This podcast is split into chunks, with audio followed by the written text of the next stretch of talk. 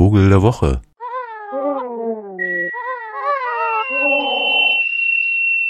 Ja, guten Tag, liebe Freunde des äh, fliegenden Wesens. Naja, gut. Also es gibt ja viele fliegende Wesen, nicht wahr? Diese Mücken zum Beispiel. Aber die werden ja langsam rar. Es wird ja kühl. Und das ist natürlich auch mein Thema, logischerweise. Der Sommer geht zu Ende. Und vielleicht haben Sie es schon bemerkt, wenn Sie so in der Stadt in den Himmel schauen. Die Mauersegler sind weg. Und zwar schon klassisch seit dem 1. August. Also so um den 1. August herum sind sie auf einmal verschwunden. Klar gibt es dann immer mal noch so ein, zwei Jungvögel, die ein bisschen länger bleiben und noch Fliegen üben und so.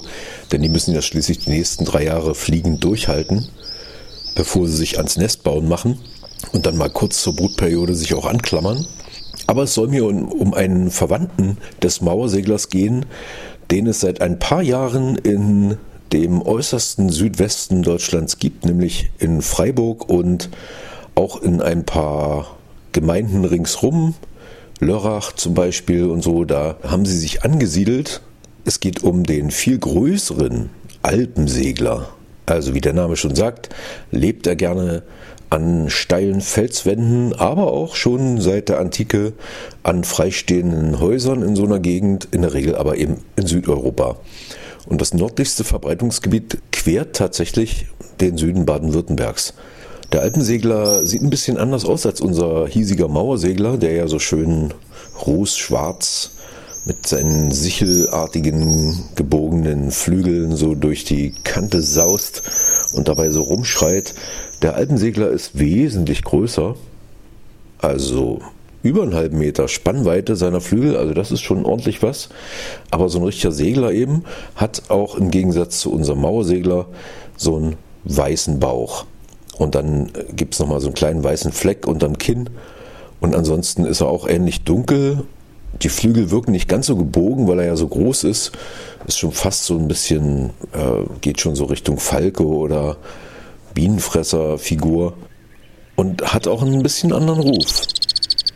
Ja, so klingt er, wenn er da so über Freiburg, äh, so Sie uns da jetzt hören sollten, äh, dann werden Sie den vielleicht sogar kennen fast doppelt so groß, ja, wie unser Mauersegler. Also macht schon optisch auch was her und hält auch ein bisschen länger durch. Vielleicht ist der Körper robuster, man weiß es nicht so genau. Jedenfalls Anfang September verlassen die Mengen sozusagen, es sind ja nicht so viele, es sind so knapp 300 Vögel, die hier in Deutschland brüten, verlassen dann das Land und ziehen, man weiß es nicht wohin, irgendwohin in Afrika ja, und kommen auch ein bisschen früher wieder als die Mauersegler, also dann so Mitte April nächsten Jahres sind sie dann wieder da. Noch sind sie ja da, vielleicht. Das kann man jetzt von hier aus, von Halle aus, äh, schwer beurteilen. Äh, schön ist an diesem Alpensegler, dass, also ähnlich wie beim Mauersegler, dass, dass der so wie äh, alle diese Segler so eine Art Luftplankton, also der einfach Mund auf und fliegt und fliegt und fliegt. Und nimmt die ganzen kleinen Insekten sozusagen einfach mit auf, so wie ein Wal, ne, der durchs Wasser fischt und dann in seinen Barthaaren äh, das da so äh, rausfiltert aus dem Wasser. So ähnlich ist es beim Alpensegler auch. Fliegt eben einfach und dann zack sind das dann auch Blattläuse und Zikaden und so, aber eben vor allen Dingen diese ganz mini kleinen Insekten, die gehen am häufigsten dann so ins Netz, wollte ich schon sagen, in den Schnabel. Er nistet wie auch unsere Mauersegler gerne in Kolonien und das ist natürlich an so Felswänden dann einfacher möglich als für die Mauersegler so in der Stadt hier, die ja übrigens auch aus dem Gebirge kommen ursprünglich. Kann man ganz gut in den Brachwitzer Alpen sehen, äh, wo die noch an Felswänden auch brüten. Bei den Alpenseglern ist das schon die Regel. Ne? Also so größere Kolonien. In Freiburg wird die auch immer größer.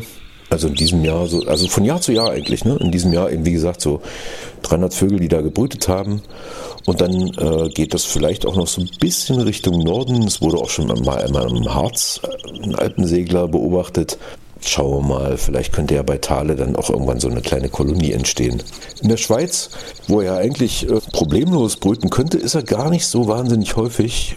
Man weiß nicht so ganz genau, womit das zusammenhängt. Äh, also ist schon eher auch eine gefährdete Art, ist nie irgendwie wirklich häufig.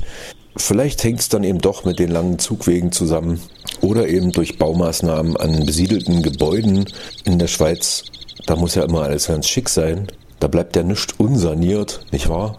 Ja, aber die 130 Brutpaare in Freiburg und die Kolonien in Emmendingen, Lörrach, Tuttlingen, Achern und Gundelfingen und andernorts hier in Deutschland, die könnten irgendwann vielleicht sogar die Schweizer Population, die so zwischen 1200 und 1300 Brutpaaren schwankt, überrunden.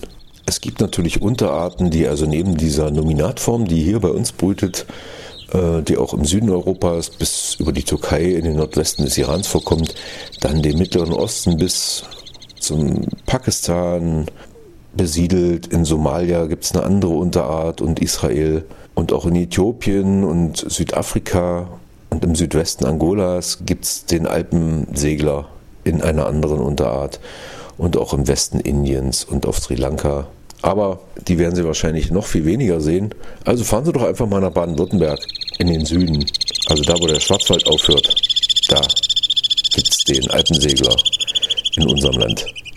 Der Vogel der Woche, der noch nicht ganz weg ist, aber eigentlich schon den Herbst verkündet, der Alpensegler.